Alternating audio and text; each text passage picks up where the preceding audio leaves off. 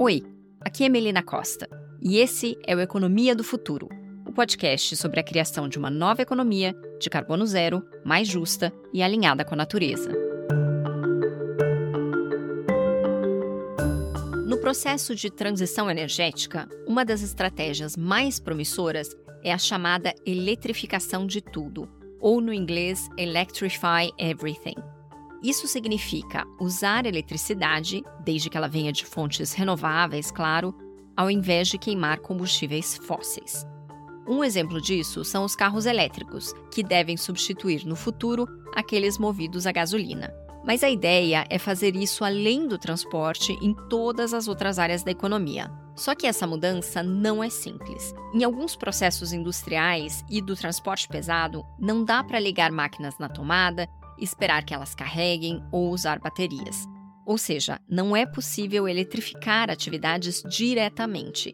É aí que surge o hidrogênio como um vetor de eletrificação indireta. O hidrogênio pode ser queimado ao invés de carvão em siderúrgicas para a produção de aço, pode substituir o gás natural no aquecimento de casas, e a amônia, que é proveniente do hidrogênio, pode ser usada como combustível no transporte marítimo de containers, por exemplo. Hoje, o hidrogênio já é usado na indústria, mas na sua variante mais suja, feita a partir do gás natural e do carvão. Esse é o hidrogênio cinza, pois eis que agora, com o barateamento da energia solar e eólica, surge o hidrogênio verde. Quase 20 países já apresentaram planos de longo prazo para o investimento na cadeia do hidrogênio verde a Alemanha está na liderança com 10 bilhões de dólares até 2030. Turbinado com a energia eólica do Atacama, o Chile trabalha para ter a maior capacidade instalada para a produção de hidrogênio verde no mundo. E o Brasil?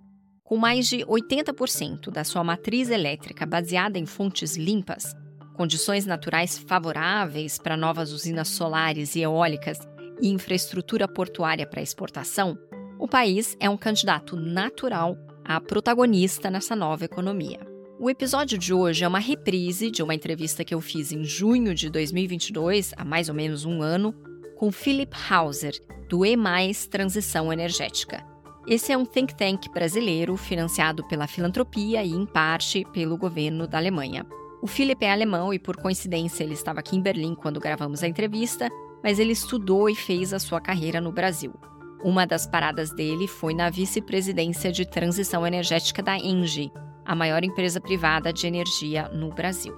Uma atualização: desde que essa entrevista foi ao ar, a química Unigel anunciou que os investimentos na sua unidade de produção de hidrogênio verde em Camaçari, na Bahia, chegarão a 1 bilhão e meio de dólares nos próximos cinco anos.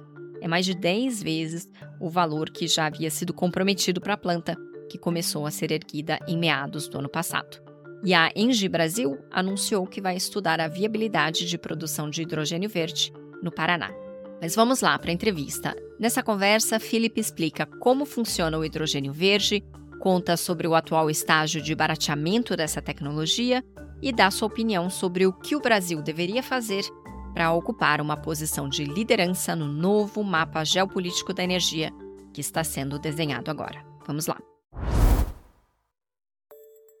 Felipe, muito obrigada pela sua participação no podcast. Eu que agradeço o convite. Para começar nossa conversa, você pode explicar o que é o hidrogênio verde e por que, que ele tem sido visto como essa possível grande alavanca para descarbonizar as economias no futuro próximo? É, pois bem, na verdade, a grande alavanca de descarbonização não é o hidrogênio, é a energia renovável, não é a geração de energia renovável. A gente tem hoje a energia solar e eólica, sobretudo em complemento com as hidroelétricas e outras fontes, que são capazes de gerar eletricidade renovável a bem baixo custo. E essa energia elétrica, ela é alavanca, ela pode ser usada diretamente para descarbonizar muitos processos. O primeiro exemplo é o transporte, né? Os veículos a bateria, que hoje são muito mais eficientes já do que eh, as máquinas de combustão interna. Outro exemplo é a produção de calor e frio na indústria. O hidrogênio entra apenas em situações onde essa eletrificação direta não é possível. Por isso a gente fala sempre de eletrificação indireta. Como isso funciona? você usa energia elétrica, você faz eletrólise da água e separa o hidrogênio do oxígeno. E agora esse hidrogênio pode ser usado em processos é, industriais, como por exemplo a produção de aço. Hoje a gente usa coque metalúrgico, carvão, e agora a gente pode passar para o hidrogênio como medida de eletrificação indireta. Outro exemplo é a produção de amônia, onde eu estou substituindo o hidrogênio cinza, que vem do gás natural, pelo hidrogênio renovável. Então, o hidrogênio, o elo faltante de uma eletrificação completa da nossa, da nossa economia, porque ele permite entrar em atividades industriais onde a energia elétrica direta não funciona. Isso faz com que o hidrogênio hoje está sendo visto como um, um elo essencial para descarbonizar as indústrias, mas também alguns meios de transporte, como por exemplo a aviação, porque não existem tecnologias para eletrificar uh, viagens de aviação de longa distância. Não é hoje que se fala do potencial é, desse vetor como é, né, um integrante importante das, da nossa matriz energética. Então, nos últimos 50 anos, teve pelo menos três ondas de grande atenção ao hidrogênio que foram motivadas por né, motivos diferentes. Ali nos anos 70 foi a crise do petróleo, mais recentemente, obviamente, a necessidade de descarbonizar a economia mas nenhuma dessas ondas se traduziu num desenvolvimento efetivo de grande escala de uma economia do hidrogênio.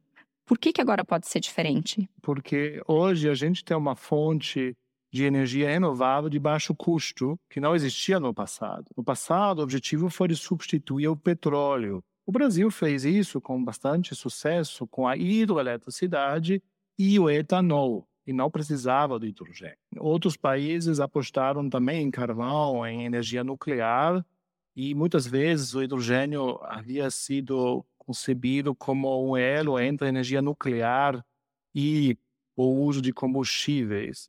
Mas, na verdade, realmente faltava essa fonte renovável de baixo custo que a gente tem hoje. Você, obviamente, não está sozinho nesse otimismo com relação ao, ao, ao, hidrogênio. Tem uma estimativa recente, por exemplo, do Goldman Sachs, de que a economia do hidrogênio verde poderia movimentar mais de quase 12 trilhões de dólares nos próximos 30 anos.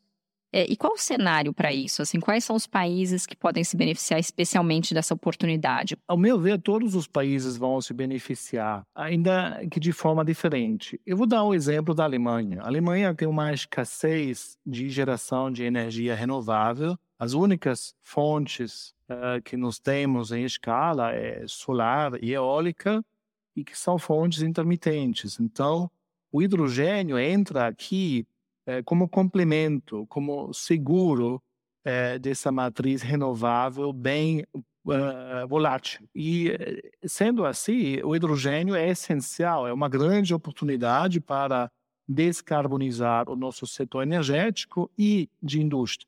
Então, evidentemente, isso é um grande negócio e um negócio que no longo prazo se paga, porque a gente deixa de consumir gás natural, carvão e, e, e petróleo, e a gente aposta na construção de uma infraestrutura é, de geração renovável, de produção de hidrogênio, de é, transporte é, e, e, estocagem, para criar uma economia resiliente, de baixo carbono, de longo prazo. E tudo investimento de capital, e isso é uma grande oportunidade para reconstruir é, é, digamos, a economia alemã.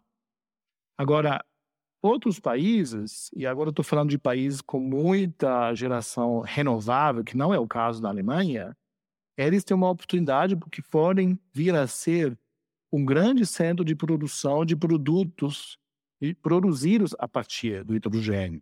Né? A gente chama em inglês Power to X, eletricidade traduzido a outros produtos. Quais produtos? Amônia, que é essencial, é um componente é, dos fertilizantes, mas também poderia ser um combustível, né? Um, o metanol, é, que é um insumo importantíssimo para a é, indústria da química do futuro. Também a nafta verde, que pode ser usado pela indústria química ou para a produção de é, querosene é, sintético para aviação. E por último, e muito importante para o Brasil, a produção de aço verde, aço produzido sem a queima de carvão e, portanto, com bem baixas emissões de gás de efeito estufa. Então, esses países têm uma grande oportunidade para criar centros de produção de baixo carbono, utilizando sua vocação geração renovável e, eventualmente, outras vocações. No caso do Brasil, seria o minério de alta qualidade. Vou pedir para você entrar em um pouco mais de detalhe nesses possíveis é, impactos positivos para o Brasil. Porque, pelo que eu entendi, tecnicamente é difícil exportar, é, enfim, esse vetor energético hidrogênio, como a gente transporta gás natural, por exemplo. Então, ele tem que ser primeiro transformado em outros produtos que aí sim passam a ser exportados, certo? Só que aí eles vão, obviamente, com esse selo verde, porque eles tiveram como fonte de energia é, fontes renováveis. Você citou algumas indústrias, mas mais em mais detalhes, assim, onde é que estão as, as grandes oportunidades para o Brasil? Primeiro, quero repetir o, o, ponto que você já fez. O hidrogênio, ele não é um produto é, bom para ser exportado. A única forma de transportar hidrogênio é por gasodutos e, portanto, a gente não vai chegar na Europa. É, sendo assim, é importante que a gente pense sobre o papel do hidrogênio em indústrias estabelecidas. Vou dar alguns exemplos. Amônia é um produto fundamental para a produção de fertilizante. O Brasil depende da importação de fertilizantes e isso tem sido um grande problema nessa situação é, de crise decorrente do ataque da Rússia à Ucrânia, né? Então, temos aqui uma oportunidade imediata de não só apostar no hidrogênio, mas também de superar essa dependência é, do amônia dos fertilizantes importados. E eu acredito que a América Latina, com sua abundância de energia renovável e com sua demanda é, de fertilizantes, tem que apostar nisso, tem que usar essa demanda do hidrogênio verde para construir uma indústria de fertilizantes verdes para uso doméstico, mas também para exportação. Outro exemplo que eu acho que para o Brasil é, é, é muito, muito importante é o aço verde. É, a Europa, hoje, a Alemanha, é, se posiciona para produzir aço verde a partir de hidrogênio.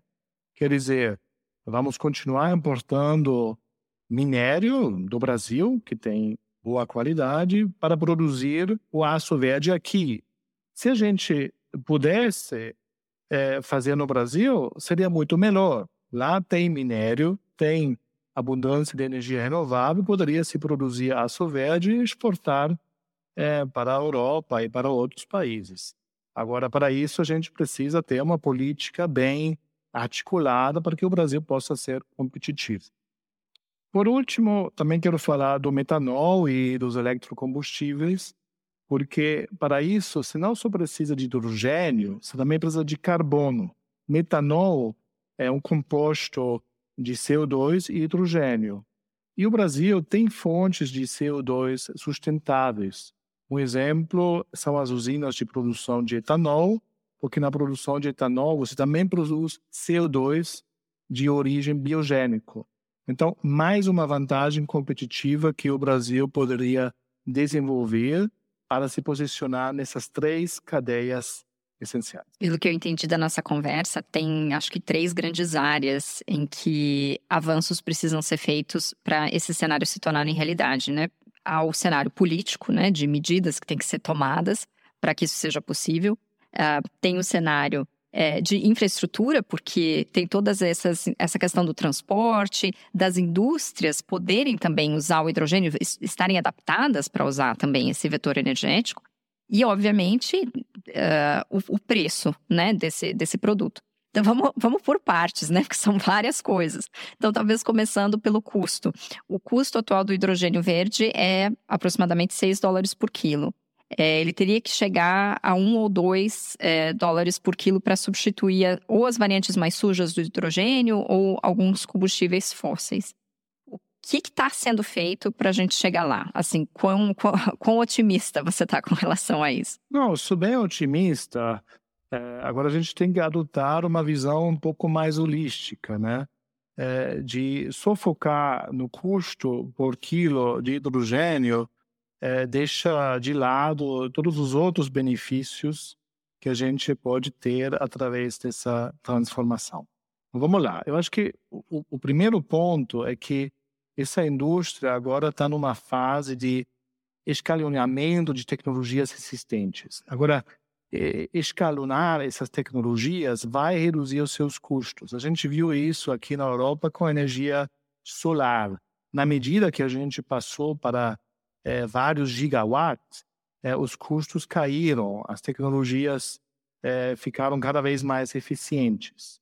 E aqui a gente não só fala de produção de hidrogênio, que é eletrólise, a gente também fala de transporte, de estocagem, de uso de hidrogênio a gente vai entrar num campo de inovação muito interessante. E os países que se colocam na frente desse, desse desenvolvimento tecnológico, evidentemente, têm a oportunidade também é, de, é, de manter essas vantagens comparativas no longo prazo.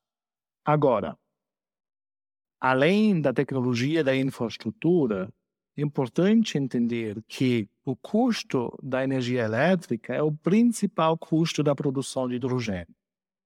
E o custo da energia renovável a gente pode analisar de duas perspectivas. Uma perspectiva é a escassez. Né? Se um bem é escasso, seu custo é alto. E na Europa, na Alemanha, hoje, ainda a gente tem uma escassez de energia e, portanto, o custo é alto e se traduz no custo de hidrogênio na casa de 6 euros que você fala. Outra perspectiva é o custo real da expansão solar e eólica. E a gente sabe que é, o custo de expansão no Brasil é bem baixo. E se a gente pudesse expandir a geração solar e eólica no Brasil para fazer hidrogênio, o custo de hidrogênio estaria na casa de 2 euros. Isso que é a grande oportunidade. Países com potencial abundância de geração renovável podem ser muito competitivos na produção de hidrogênio e, portanto, dos seus subprodutos que eu já mencionei. Bom, aí a gente entra provavelmente na questão política. O que está faltando para o Brasil fazer essa expansão em, em, fontes de energia renovável que você comentou, já que o custo, é, por características naturais, né, no Brasil é relativamente baixo? Um elemento importante é que o Brasil tem um potencial de energia renovável um potencial de energia renovável de baixo custo. Mas vamos aos fatos. É, fato é que a energia elétrica no Brasil é muito caro seja pelos encargos, seja por ineficiências do sistema. E, por último, também porque o Brasil está insistindo na expansão de termoelétricas, seja continuação do uso do carvão mineral, que é caro, muito mais caro que óleo e solar, seja pela construção de novas plantas de geração a gás. Com isso, o Brasil vai encarecendo a sua energia, e se torna menos competitivo na produção de hidrogênio e também menos atrativa, porque para produzir hidrogênio verde você precisa de energia renovável. E se você tem muita geração fóssil no sistema, então você perde credibilidade, você perde eh, um atrativo para uh, os mercados que querem comprar produtos gerados a partir de energia renovável. Então o Brasil precisa entender de que essa oportunidade de produção de hidrogênio não é uma oportunidade apenas para algumas empresas. É uma oportunidade para a nação como toda, e a nação como toda tem que dar as condições para que essa indústria possa, é, possa ser criada, e, dando essas condições, ela vai se beneficiar não só como uma redução de emissão, mas também com uma, uma participação econômica maior e, uh, se a gente quiser entrar nessa questão, também com uma maior segurança do sistema elétrico. Gostaria que você comparasse um pouco o Brasil e a Alemanha, porque a Alemanha é esse exemplo mundial é, de desenvolvimento de, energia, de energias é, renováveis. Então, será que você pode me dar um pouco um panorama, comparar um pouco a situação desses países, contar um pouco para os ouvintes que talvez não conheçam a história da transição energética alemã é, especialmente comparando com o nível de produtividade que é possível atingir aí, comparado com o que é possível no Brasil? É muito interessante sua pergunta, né? E se bem a Alemanha muitas vezes é visto como referência, a gente sabe que a Alemanha também teve e tem os seus problemas. Então, também não quero esconder de que essa transição energética na Alemanha foi aos trancos e barrancos. Mas eu diria de que equívocos e lições aprendidas fazem parte do benefício que você gera é, através de uma política que se orienta por uma visão. A Alemanha se colocou é, na, na vanguarda da transição energética é, nos anos 90, muito por uma questão de atender às suas obrigações climáticas, mas também com uma visão de que isso pode ser o vetor de desenvolvimento econômico. Inicialmente, eh, a energia solar e a eólica foi vanguarda aqui na Alemanha, caro na época, mas hoje a gente observa que isso se, se traduz num dividendo tecnológico global. O fato que o Brasil hoje tem acesso à eólica solar de baixo custo também é fruto dessa política e a Alemanha continua se beneficiando porque tem muitas empresas é, de tecnologia que ainda atuam nessa área e, e geram emprego, renda para a, a possibilidade. Então, muitas vezes, a escassez, as limitações econômicas e de recursos são a base da inovação e a inovação é a base da produtividade. Eu acho que é isso que, o, é, que a Alemanha nos mostra. É, Brasil tem uma situação diferente. O, o, Brasil se destaca por uma abundância de recursos naturais, mas por uma escassez de capital. Então, é compreensível que o Brasil queira perpetuar negócios mais tradicionais, não inovar, não estar na vanguarda, é, porque isso implica investimentos, implica risco. É, mas a gente tem que ter cuidado de que é, o país não pode perder o bonde em direção ao futuro. Sabendo que hoje já tem eólica e solar de baixo custo e alta eficiência, sabendo que os mercados europeus estão mudando em direção a produtos verdes, a Europa está é, definindo um, um CBAM, né, um ajuste de carbono pela taxa na fronteira, isso tem que alertar o Brasil para a oportunidade que o Brasil tem para se posicionar como fonte de produtos renováveis. E para que isso possa acontecer, o Brasil precisa mostrar que tem essa visão, que tem um bom ambiente de investimento, atrair essas empresas é, que vêm com capital. Acho que a escassez de capital no Brasil não é um problema, porque o mundo tem capital, quer investir, desde que haja condições para esses investimentos. E por isso eu sempre digo, olha, o capital natural que o Brasil tem falando de energia renovável, mas também de florestas e de agricultura, é a base para a atração desses investimentos para a construção da economia do futuro, que eu acho que é o título do seu podcast. Felipe, energia é um setor estratégico né, para o desenvolvimento das economias, como você tem é, acabou de explicar, mas também para o posicionamento internacional dos países, né? É, você pode me dar um panorama de quais países estão se movimentando é, com mais agressividade nessa área do hidrogênio verde? Onde é que as políticas de incentivo são mais generosas? Onde é que a iniciativa privada, por conta desse ambiente talvez mais é, favorável, tem sido mais agressiva? E como é que isso pode mudar o mapa global da energia? Né? Eu acho que esse é, uma, é um ponto muito importante, porque hoje, no cenário atual, né, a gente está vendo por conta da, da guerra produzida pela Rússia é, que o gás natural está no centro dessas tensões geopolíticas globais. Então, uh, como é que esse novo mapa geopolítico já está sendo influenciado pelos investimentos que estão sendo feitos hoje em hidrogênio verde? Ou essa é uma coisa muito distante uma coisa da outra? Não, não, eu acho que é muito concreto e é claramente a Europa que se está colocando na frente do desenvolvimento.